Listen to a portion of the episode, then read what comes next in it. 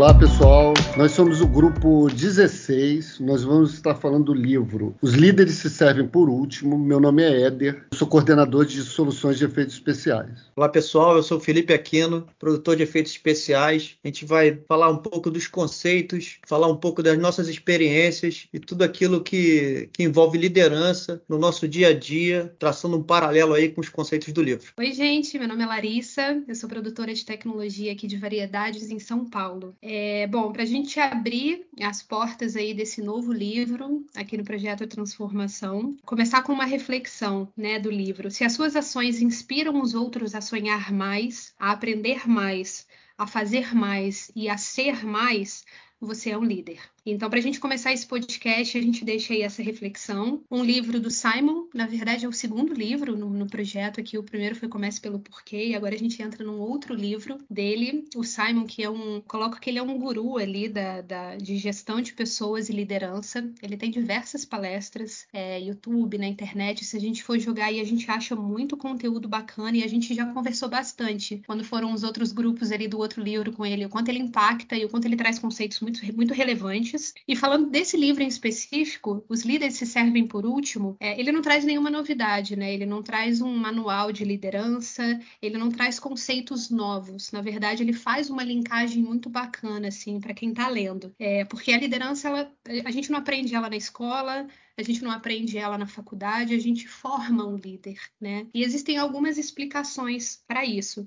Então, eu acho que o Simon ele consegue traduzir ali no livro é, o que, que é a, a liderança nas empresas e nas, nas, organi nas, organizações hoje e por que, que os líderes se comportam da forma que se comportam hoje. E aí eu acho que uma das mensagens principais do livro é a linkagem, justamente que eu falei anteriormente, que ele faz ali com algumas questões biológicas, né? Ele traz um pouco o conceito histórico ali do, do ser humano e o porquê que alguns comportamentos nossos hoje, como líderes, se justificam ali, se pautam nessas questões biológicas biológicas, né? Ele traz isso muito forte. É, ou seja, o que faz as pessoas a se agruparem, assim, como você usa todas as suas enzimas e todo esse conceito biológico a seu favor nas organizações, para poder prosperar com as organizações como pessoa e dentro de um grupo. Eu acho que essa foi uma das mensagens principais ali é, do livro. Fora que ele pincela de diversas formas ali alguns conceitos de liderança que roda na nossa vida, no nosso, no nosso mundo globo e principalmente também como como sociedade. Hoje a gente vê liderança em todos os lugares, né? Então ele traz conceitos muito, muito relevantes. E pegando até um pouco desse gancho aí, falando de questões biológicas, para a gente destrinchar um pouquinho com vocês aqui, eu acho que vale a gente falar um pouco que enzimas são essas e por que, que elas afetam tanto os nossos comportamentos. O Simon fala bastante sobre isso, né?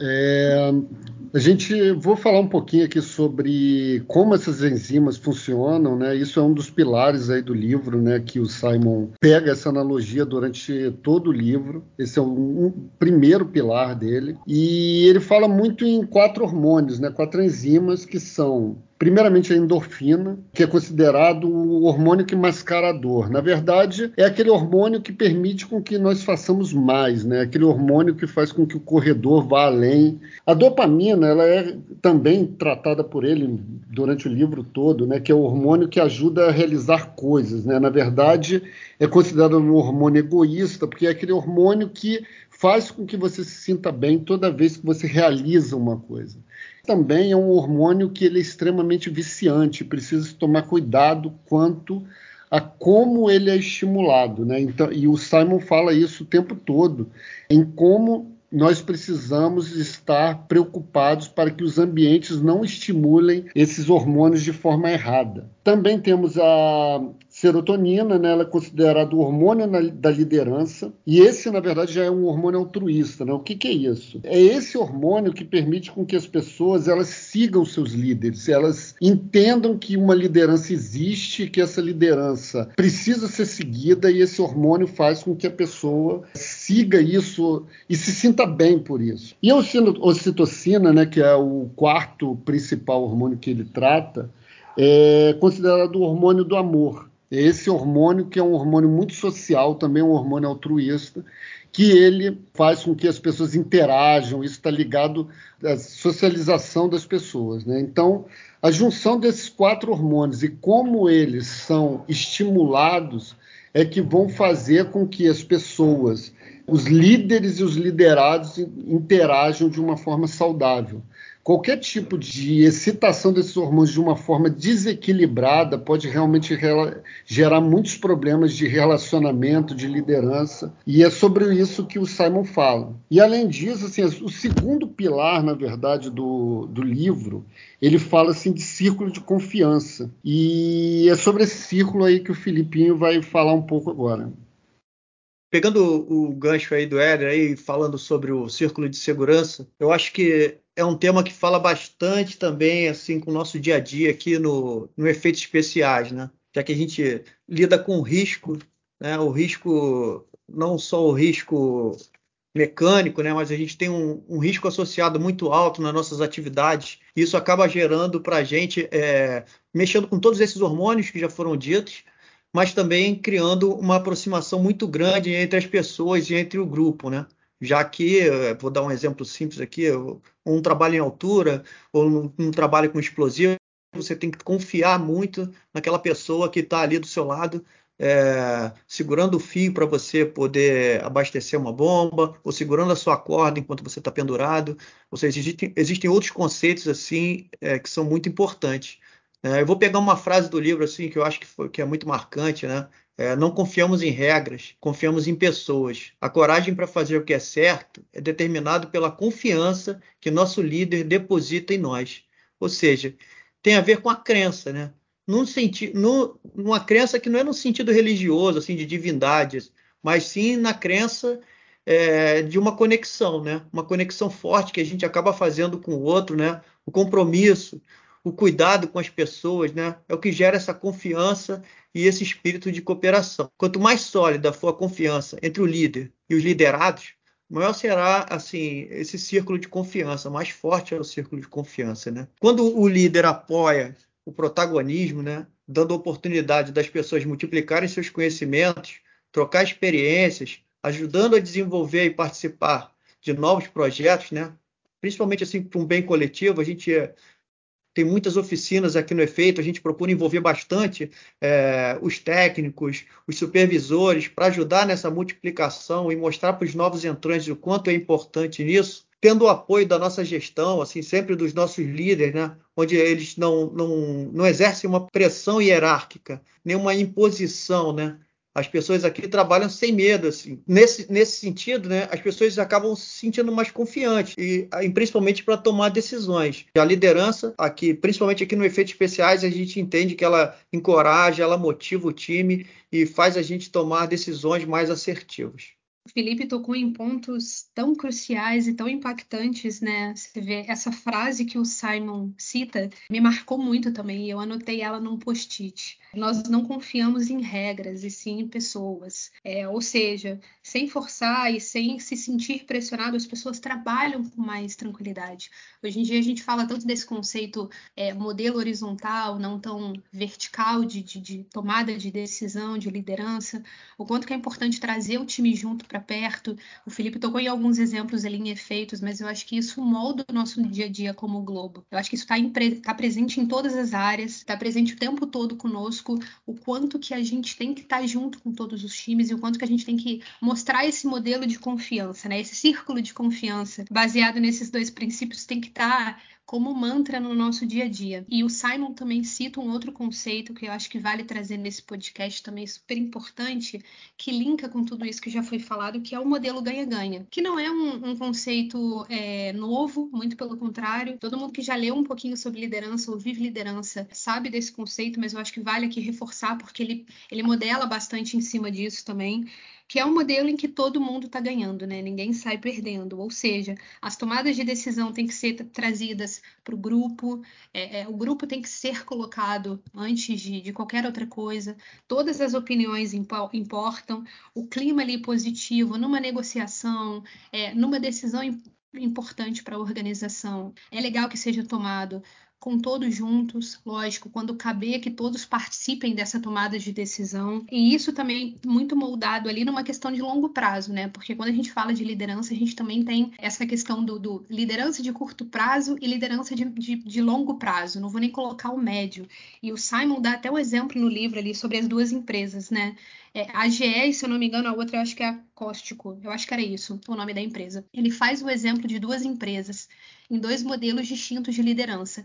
Uma de curto prazo, aquela cobrança diária de entrega de resultado, é, e aí um time super desgastado em algum momento, em compensação, uma liderança a longo prazo ali, que faz questão de promover uma segurança emocional, que faz questão de trazer o time é, muito junto, é, que trata a sensibilidade das pessoas, que trata as questões ali é, junto à mesa para qualquer decisão mais importante. Eu acho que a liderança ela tem que sempre apontar esse horizonte ali do longo prazo. A gente sempre tem que pensar no longo prazo, porque, de novo, né, reforçando mais uma vez, a gente não segue regras, a gente acaba se moldando ali em pessoas. E hoje, inclusive, dentro da, da Globo, a gente só faz o que faz porque são as pessoas que executam, porque nós temos pessoas brilhantes, pessoas que estão ali no, no dia a dia na nossa operação, executando tudo que a gente impacta hoje para o brasileiro, para o mundo. Então, nós somos moldados é, em pessoas, né? Então,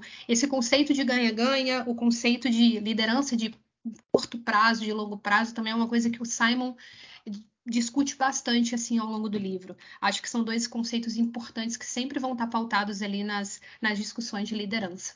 E também vale a gente trazer em cima do livro é, alguns, algumas lições e alguns conceitos ali importantes, algumas frases de impacto que o Simon traz é, dentro da liderança. Ele traz diversas, mas a gente trouxe algumas aqui legais para poder trazer para vocês. A primeira que eu trago é lidere as pessoas e não os humanos. Acho que falei até um pouquinho aqui sobre isso. É, a gente precisa, como líder, sempre promover uma segurança emocional para os liderados, para as pessoas que estão ao nosso redor. Empatia, a gente precisa ver a sensibilidade de cada um, o momento de cada um. Então, nós temos que liderar pessoas e não humanos porque senão tudo aquilo ali que o, Éder trouxe ali sobre as enzimas que, que nos impactam e que moldam o nosso comportamento, elas vão tendenciar muito mais a, um, a, um, a, uma, a uma questão mais egoísta, né, imediatista, de fazer acontecer, é, de executar, de entregar. Então, se a gente não olha ao nosso redor e não olha as pessoas, a gente olha só para nós mesmos. Então, a gente precisa olhar ao redor e liderar pessoas e não humanos e nem máquinas, né? A gente precisa estar envolvido 100% com pessoas. Sobre o, a lição que eu gostaria de trazer, é uma que realmente me impactou muito foi para onde a cultura for, a empresa também irá. É, eu acho que tem uma análise muito bacana hoje com o momento né, que a TV Globo está vivendo de mudança de cultura, essa realmente a gente está é, trabalhando muito para, para mudar a nossa cultura, colocando novos valores, aprofundando alguns valores. E isso é, é, um trabalho assim que eu acredito que é um trabalho muito árduo, né? Porque uma coisa é você ter muito bem definido no papel, no, no website, o, o o seu direcionamento estratégico, a sua cultura. Outra coisa é o que realmente acontece no dia a dia, né? Então, eu acho que se não acontece no teu dia a dia, não é cultura. Ele pode ser qualquer outra coisa, não é cultura. E isso é o que o livro fala. Na verdade, essa cultura precisa estar é, permeada é, nas pessoas. As pessoas precisam entender que aquilo é realmente importante, né? E eu acho que eu, eu queria trazer também uma passagem do livro que fala assim: quando os padrões culturais se afastam do caráter, dos valores ou das crenças e preferem desempenho, números e outros índices impessoais movidos pela dopamina, as substâncias químicas que ativam o comportamento ficam desequilibradas e nossa vontade de confiar e, co e cooperar se dilui. Então, eu acho que é isso. Eu acho que assim, não adianta a gente querer é, ser uma empresa que olha para pessoas, mas que as nossas decisões são totalmente pautadas em números. Né? Eu acho que fica esse, esse pensamento aí e como um grande exemplo também do livro relacionado a isso, eu queria trazer o exemplo da 3M. Né? Acho que é um, é um exemplo que muita gente já conhece, mas que a 3M é uma empresa que tem inovação no DNA em todas as áreas de, de, de, de, pesquisa deles, eles realmente são muito inovadores.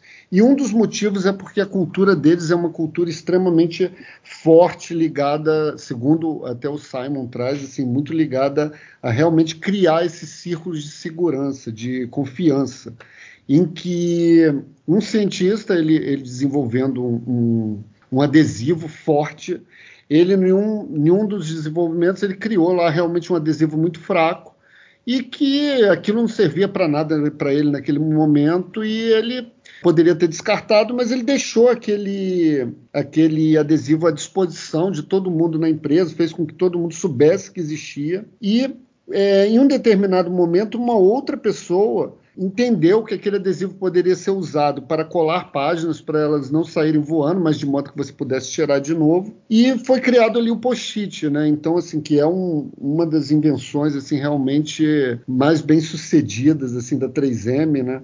E aí, assim, isso é muito interessante. Quando você olha que a cultura deles é baseada em inovação e colaboração, é mais do que 80% das patentes da 3M tem mais de um inventor. Então, assim, não são é, simples pessoas assim que estão trabalhando todos isolados. Na verdade, eles têm uma cultura de colaboração. É, eu acho que é, nós até temos ensaiado muito isso, né? A gente tentar trocar entre nós é, experiências, mesmo, mesmo que a gente entenda que essas experiências podem não ser tão interessantes para as outras pessoas, mas em algum momento isso pode, pode ser útil e fazer sentido. Né?